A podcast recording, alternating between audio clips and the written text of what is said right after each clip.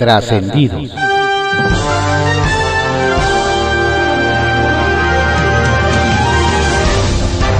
Continuamos con la audiosíntesis informativa de Adrián Ojeda Román, correspondiente a hoy, martes 7 de diciembre de 2021. Demos lectura a algunos trascendidos que se publican en periódicos de circulación nacional. Templo Mayor, por Fray Bartolomé, que se publica en el periódico Reforma. Hay quienes dicen que la Secretaría de Hacienda le está echando dinero bueno al dinero malo al inyectarle 3.500 millones de dólares a Pemex. La realidad es un poquito más compleja. Lo que no funciona es la política energética del gobierno mexicano. A ver, Pemex tiene una deuda superior a los 113 mil millones de dólares. Enfrenta en el corto plazo vencimientos por más de 20 mil. Y solo entre julio y septiembre tuvo una pérdida de 3.550 millones de dólares. Entonces, ¿el problema es que le falta dinero? Más bien parece que el problema es la propia empresa, ¿no? Tal vez, solo tal vez, ese mal manejo puede atribuirse a que el director de la petrolera es un agrónomo, a que su productividad es una de las más bajas en el mundo a que gasta en lo que no necesita, como dos refinerías, Deer Park y Dos Bocas. Y claro, a que tiene una nómina abultadísima por las exageradas prebendas de los petroleros, lo que incluye una carga de pensiones cada vez menos manejable.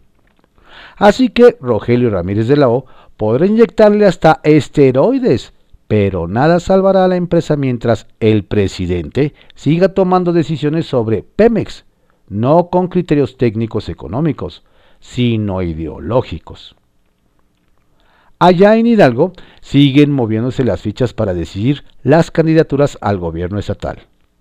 Por el lado del PRI, que se debate entre la diputada Carolina Vigiano y el alcalde Israel Félix Soto, se anda moviendo el presidente municipal de Tulancingo, Jorge Márquez, quien busca colocarse como la tercera opción de la contienda interna. Habrá que ver qué dicen los tricolores hidalguenses. Los cercanos al magistrado electoral José Luis Vargas aseguran que no ha comprometido su voto a apoyar que resucite el partido Fuerza por México. Habrá que ver para dónde se mueve cuando se discute el tema en el Tribunal Electoral. Pero en lo que ese día llega, Vargas tendrá otras cosas de qué preocuparse. A lo mejor nadie le ha avisado, pero en la Fiscalía General de la República lo siguen teniendo en la mira, inclusive ya con órdenes judiciales, por los incrementos en su patrimonio.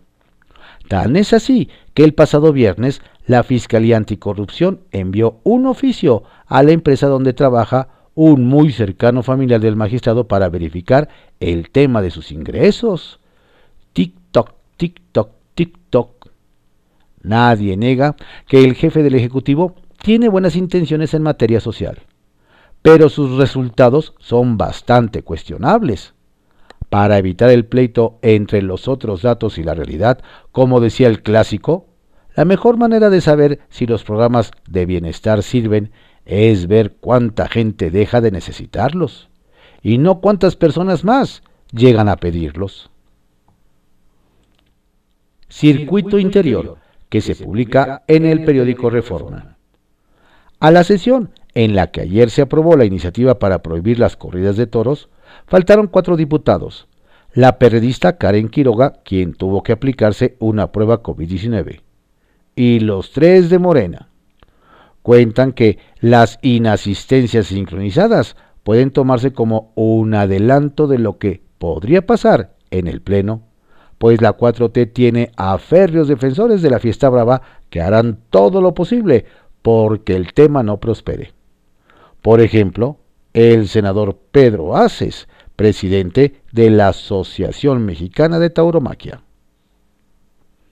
El Caballito, que se publica en el periódico El Universal. PAN, clave para prohibir las corridas de toros en Ciudad de México. la prohibición de las corridas de toros en la Ciudad de México avanzó por el empuje del presidente de la Comisión de Bienestar Animal en el Congreso Capitalino, el PBMista Jesús Esma. Es un hecho, nos dicen, que fueron vitales los votos de los dos panistas Ana Villagrán y Federico Dorin, junto a la prista Tania Larios, para avalar el dictamen. Pues don Jesús no tuvo el apoyo de sus aliados los morenistas, quienes nos cuentan hicieron vacío para tratar de impedir el quórum. La única que se presentó fue Isabela Rosales, pero el propio Sesma tuvo que ir por ella para que se quedara en la sesión, y votó en abstención. Nos platican que no será tan sencilla que avance el dictamen, pues Morena, que tiene la mayoría, parece que no apoyará la propuesta del PBMista. Así que veremos qué pasa en las siguientes semanas, pues hay voces que hasta dicen que la votación fue ilegal habrá que echarle ojo al toro. Blindaje navideño en las alcaldías de oposición. Este martes 3 de las alcaldías gobernadas por el PAN PRI-PRD, Benito Juárez, Álvaro Obregón y Coyoacán, que encabezan Santiago Tahuada, Lía Limón y Giovanni Gutiérrez, respectivamente, anunciarán un plan conjunto de seguridad nos adelantan que los tres ediles informarán sobre un blindaje navideño, con el que buscan combatir la inseguridad y proteger en estas fiestas decembrinas a la población de la inseguridad. Nos dicen que los alcaldes se darán cita en, la bajo, en el bajo puente de Avenida Universidad, donde convergen las tres demarcaciones. Nos explican que el objetivo es marcar una diferencia con sus pares de Morena, quienes en materia de seguridad nos afirman traen números no muy buenos, como ocurre en Iztapalapa o Tláhuac.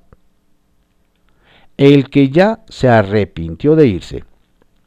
Le platicamos que quien de plano decidió quedarse a terminar su trienio al frente del municipio de Tlanepantla fue el morenista Raciel Pérez Cruz.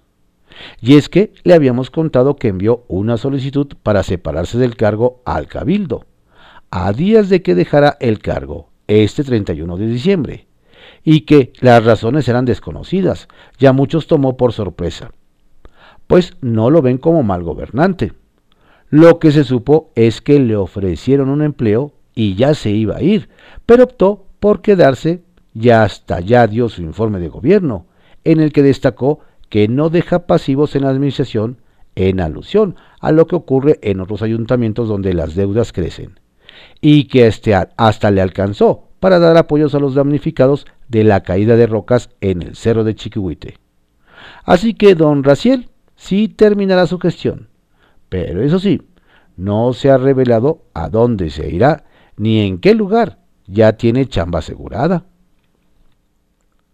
Línea 13 que se publica en el periódico Contrarréplica. Aprobación apócrifa.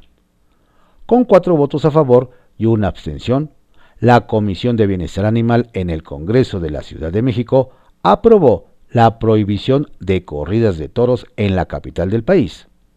Sin embargo, de acuerdo al artículo 106 del reglamento del Congreso, la aprobación tenía que darse con el voto a favor de cinco personas legisladoras y no con cuatro, como ocurrió. Por lo que el diputado Jorge Gaviño, promovente de la iniciativa, calificó el resultado como una simulación. El dictamen aprobado establece, queda prohibido celebrar y realizar espectáculos públicos en los cuales se maltrate, tortura o prive de la vida a los toros, novillos y becerros. Evitar la deserción. Como parte de los trabajos para la aprobación del paquete económico 2022, ante diputadas y diputados del Congreso de la Ciudad, compareció en comisiones la rectora de la Universidad Autónoma de la Ciudad de México, Tania Rodríguez, quien solicitó un presupuesto de 1.600 millones de pesos para el siguiente año, que es mayor en 100 millones de pesos al techo presupuestal que le fue asignado por la Secretaría de Finanzas. El diputado Roy Fit Torres de MC cuestionó la baja tasa de egresados cercana al 7%, por lo que solicitó implementar acciones para evitar la deserción y revertir esos resultados. Sin fórmula en predial. La Unión de Alcaldías de la Ciudad de México solicitó que se someta a debate público el presupuesto 2022 de la capital del país en el Congreso local. Además solicitaron que se tomen en cuenta las propuestas que hacen las y los alcaldes de oposición.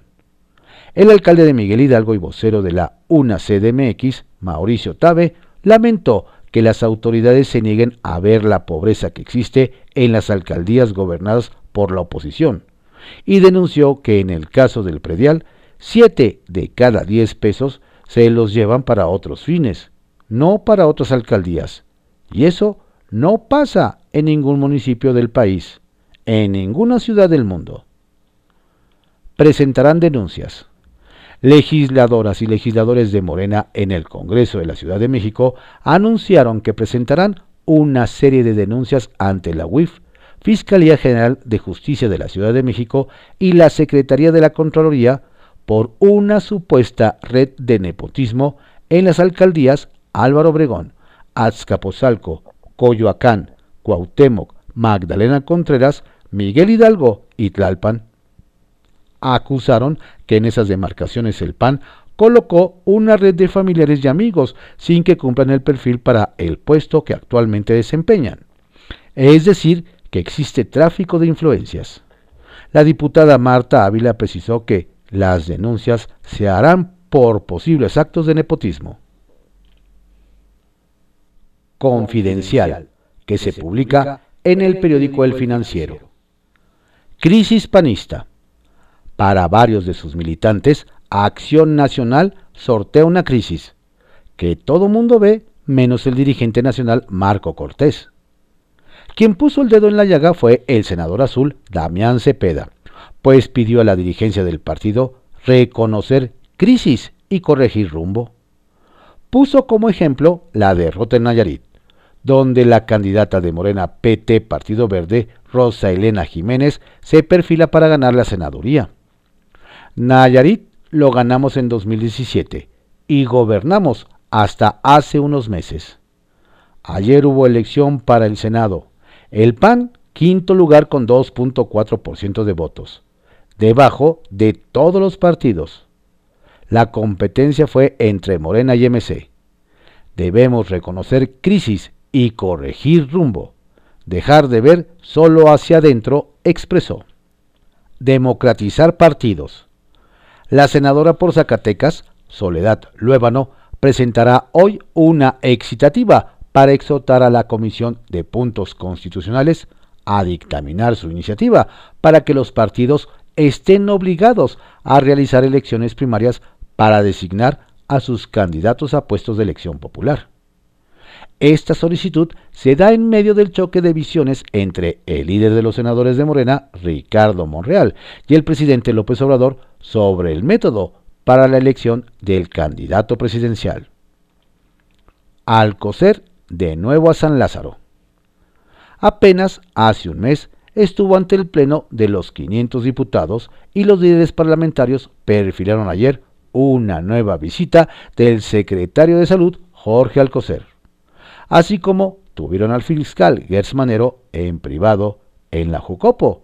Prevén invitar a otros funcionarios para hacer preguntas precisas y tener respuestas precisas que no se pueden lograr cuando van al Pleno o a comisiones, argumentó el jefe de Morena, Ignacio Mier. Narcolaboratorio en Ciudad de México. A siete calles de la Fiscalía aquella fantasiosa versión de que la Ciudad de México solo era centro financiero de los narcos, la cual se repetía una y otra vez en la administración de Miguel Ángel Mancera, está sepultada. Pero la realidad sobre la presencia y actividad de los cárteles en la capital no se dimensiona a una plenitud. Ayer, por ejemplo, explotó lo que se presume era un laboratorio de producción de drogas sintéticas, operado por colombianos. El narcolaboratorio estaba en Doctor Olvera, a siete calles del búnker de la Procuraduría General de Justicia de la Ciudad de México. El tema es ¿cuántos de esos no habrá en la capital? Iglesia cuestiona política migratoria. Donde no cayó nada bien la noticia sobre la reanudación del Quédate en México fue en la Iglesia Católica. A través de la Conferencia del Episcopado Mexicano, condenó que México implemente este programa que no garantiza derechos fundamentales de los refugiados.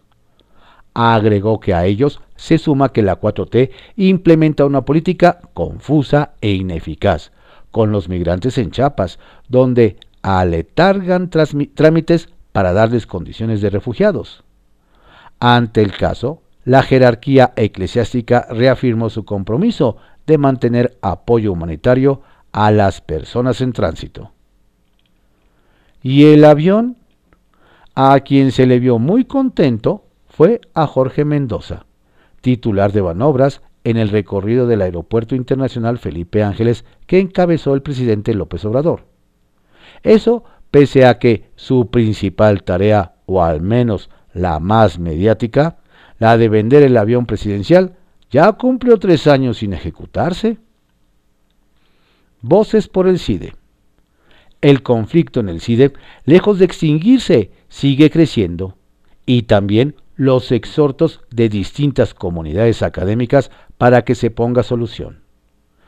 Después de instituciones como el TEC de Monterrey y la Ibero, tocó ayer el turno a la máxima casa de estudios de pronunciarse al respecto la UNAM hizo un llamado para que las diferentes voces se escuchen en libertad y con apertura, y se, privilegie el diálogo.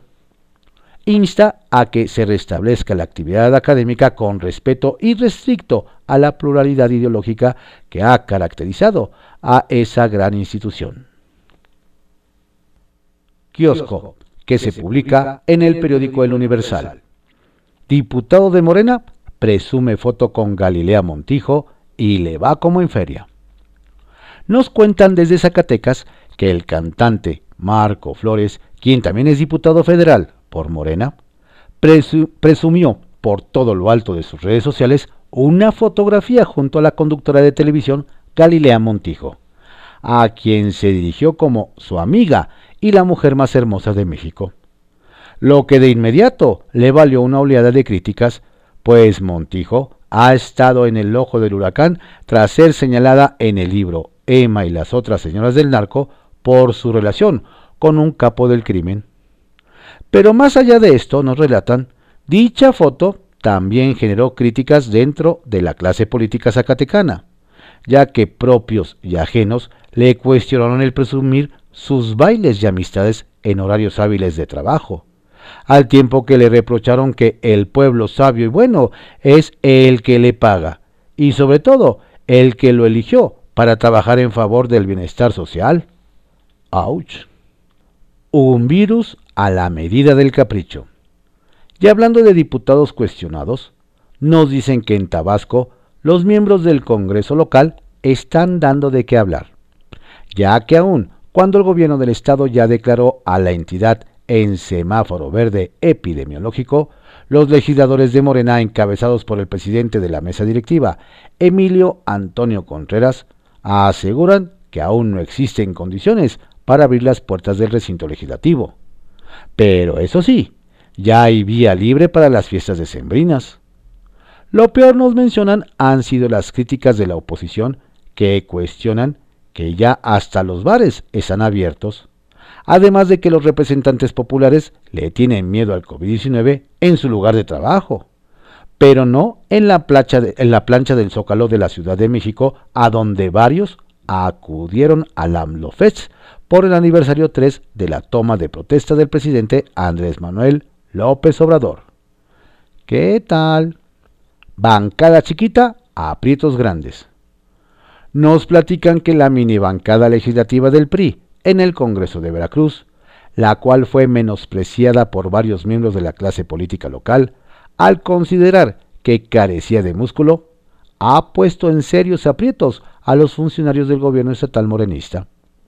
Resulta, nos explican, que la triada de tricolores conformada por Anilú Ingram, Ariana Ángeles y Marlon Ramírez ha puesto en jaque a secretarios de despacho que acuden al Congreso del Estado para la glosa del tercer informe de gobierno y con papeles en mano ha documentado todo tipo de irregularidades en las dependencias, logrando sacar de sus casillas a uno que otro funcionario, entre ellos al secretario de Salud Roberto Ramos, quien de plano no aguantó los cuestionamientos y se le fue encima con insultos a doña Nilú. No cabe duda, nos mencionan que en pies blandos no hay piedra chiquita que no moleste en los zapatos. Trascendió, que se publica en el periódico Milenio. Trascendió que el fiscal general Alejandro Gersmanero salió bien librado de su comparecencia a puerta cerrada ante la Junta de Coordinación Política de la Cámara de Diputados, pues ni opositores ni oficialistas le hicieron cuestionamientos incómodos, mientras que el personal de seguridad del órgano legislativo y policías ministeriales le allanaron la entrada y salida para evadir a los representantes de los medios informativos. El turno corresponde este martes al titular de la Auditoría Superior de la Federación, David Colmenares, citado a reunión con la Comisión de Transparencia y Anticorrupción en el Palacio de San Lázaro, después de que el pasado 24 de noviembre canceló al cuarto para la hora el encuentro con el grupo de trabajo presidido por el legislador panista Juan Carlos Romero Hicks. Trascendió que mientras el secretario de, Gobernación, Adán Augusto López, y el diputado Santiago Krill acordaron promover el diálogo en temas de la agenda nacional como la reforma eléctrica, la lucha contra la corrupción, la inseguridad, el papel de las Fuerzas Armadas y la crisis económica, a partir de la instrucción presidencial de atender al panista, en el Senado, la titular de energía Rocío Nale tuvo poco eco entre las opositoras Claudia Ruiz Maciú del PRD y Xochil Gálvez del PAN quienes dieron por muerta la iniciativa sobre electricidad e hicieron hincapié en las amenazas de demandas millonarias por violación al TEMEC. Trascendió que la oposición en Ciudad de México ya empieza a trabajar su estrategia de blindaje conjunto en materia de seguridad y los alcaldes de Benito Juárez, Álvaro Obregón y Coyoacán anunciarán un operativo para combatir la incidencia delictiva durante las fiestas de fin de año. En el Congreso de la capital, por cierto, Morena denunció que en siete de las nueve demarcaciones gobernadas por sus adversarios, existe una red de nepotismo, donde el PAN colocó una red de familiares y amigos sin que cumplan el perfil para el puesto que actualmente desempeñan. ¿Y en las de Morena cómo estarán? Pepe Grillo que se publica en el periódico La Crónica. Santiago, opositor designado. La foto de Santiago Krill charlando con el secretario de Gobernación, Adán Augusto López, incomodó a todos los dirigentes de los partidos de oposición, comenzando por el PAN. Krill ya fue secretario de Gobernación, de manera que tuvo mucha tela de donde cortar en su plática con Adán Augusto. En el PAN no faltó quien hizo notar, acaso para meter cizaña, que es una deferencia que la 4T no ha tenido con el dirigente nacional del partido Marco Cortés. Y es que el secretario de Gobernación no solo recibió a Krill, sino que esbozaron un principio de acuerdo para un diálogo al más alto nivel, o sea, con el presidente López Obrador. Y en el PRI y el PRD hay inquietud de que el PAN esté jugando sus cartas sin avisarles, con ganas de enfrentarlos ante hechos consumados. Lo cierto es que la foto ubicó a Krill como opositor designado. Fuego amigo recargado. En Tamaulipas, precandidatos y aspirantes a precandidatos de Morena a la gobernatura del estado están empeñados en llevar el concepto de fuego amigo a un punto sin retorno un día y otro también intercambian acusaciones de recibir apoyos sucios para financiar sus campañas. Rodolfo González Valderrama se ha mantenido al margen de esa guerra sin cuartel. Como delegado del bienestar en el estado norteño, le dedica el tiempo a llevar a los municipios las diversas opciones del programa federal, tales como apoyo a mujeres, tercera edad y niños y jóvenes. En tanto espera los tiempos legales para su pre-campaña y aunque ya los sondeos marcan el repunte de Rodolfo González Valderrama, mientras que en la acera de enfrente, Américo Villarreal busca zafarse de las acusaciones de andar, dicen, en malas compañías. Quédate en el caos. El programa de los Estados Unidos para controlar la migración conocida como Quédate en México es cruel para los migrantes y abusivo para México, que tiene que dedicar tiempo, dinero y esfuerzo para no afectar la comodidad de los norteamericanos. El programa fue lanzado por Donald Trump, ya ha sido retomado por Joe Biden, que se tuvo que comer sus propias palabras. Por lo pronto, en los principales puntos fronterizos entre ambos países impera el caos. Los encargados de garita y albergues se quejan de falta de información oficial y sobre todo de falta de claridad en los apoyos para mantener a miles de migrantes desesperados. El resultado es que nadie sabe, a bien a bien, qué hacer. Se olvida que lo que está en juego es la vida de seres humanos que arriban a la frontera en desamparo total. Urge establecer un principio de orden y que se conozcan nombres y apellidos de los funcionarios que estarán al cargo ojo por ojo. ¿Estamos preparados para emprender una guerra comercial con Estados Unidos? ¿De qué intensidad debe ser la respuesta mexicana si el Capitolio resuelve apoyar fiscalmente la producción de autos eléctricos? La Secretaría de Economía, Tatiana Cloutier, dice estar dispuesta a arroparse en el lábaro patrio y seguir hasta donde tope, imponiendo nuevos impuestos a los productos americanos ojo por ojo amaga.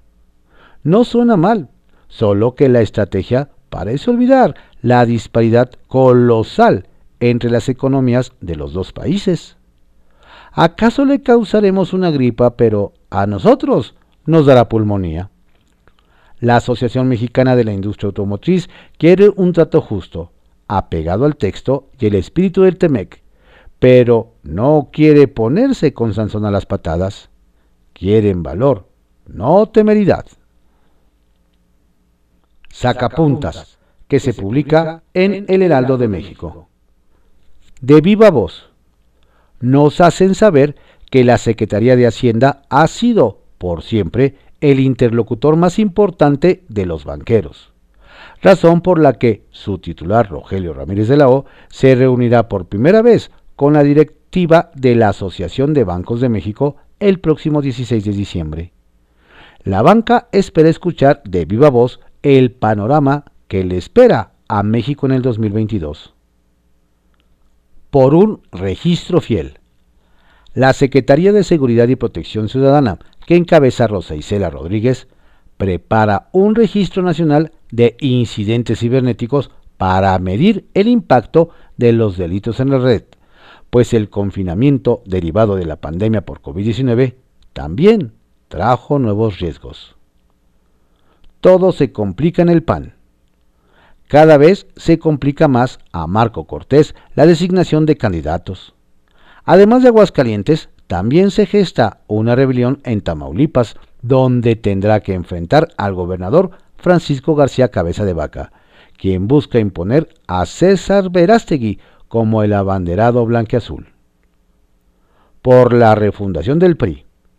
Corrientes de opinión crítica se aglutinan y anuncian este martes la creación del Frente Nacional por la refundación del PRI, encabezado por personajes con importante arraigo tricolor como Encarnación Alfaro, José Ramón Martel y Fernando Lerdo de Tejada.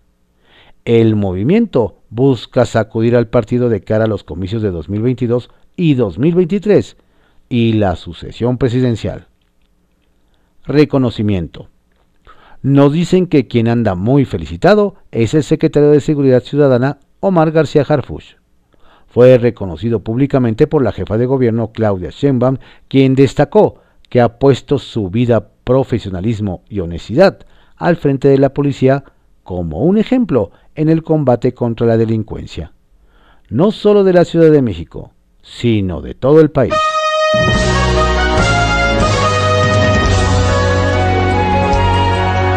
Estos fueron algunos trascendidos que se publican en periódicos de circulación nacional en la audiosíntesis informativa de Adrián Ojeda Román, correspondiente a hoy, martes 7 de diciembre de 2021.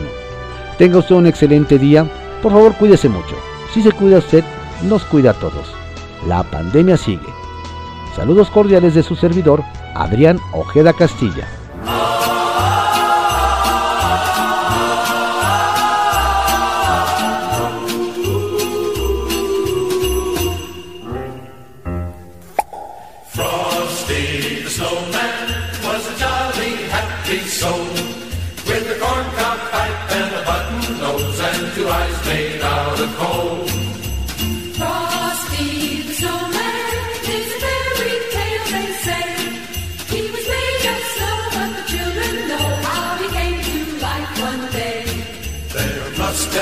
Some magic in the old silk hat they found. When they placed it on his head, he began to dance around.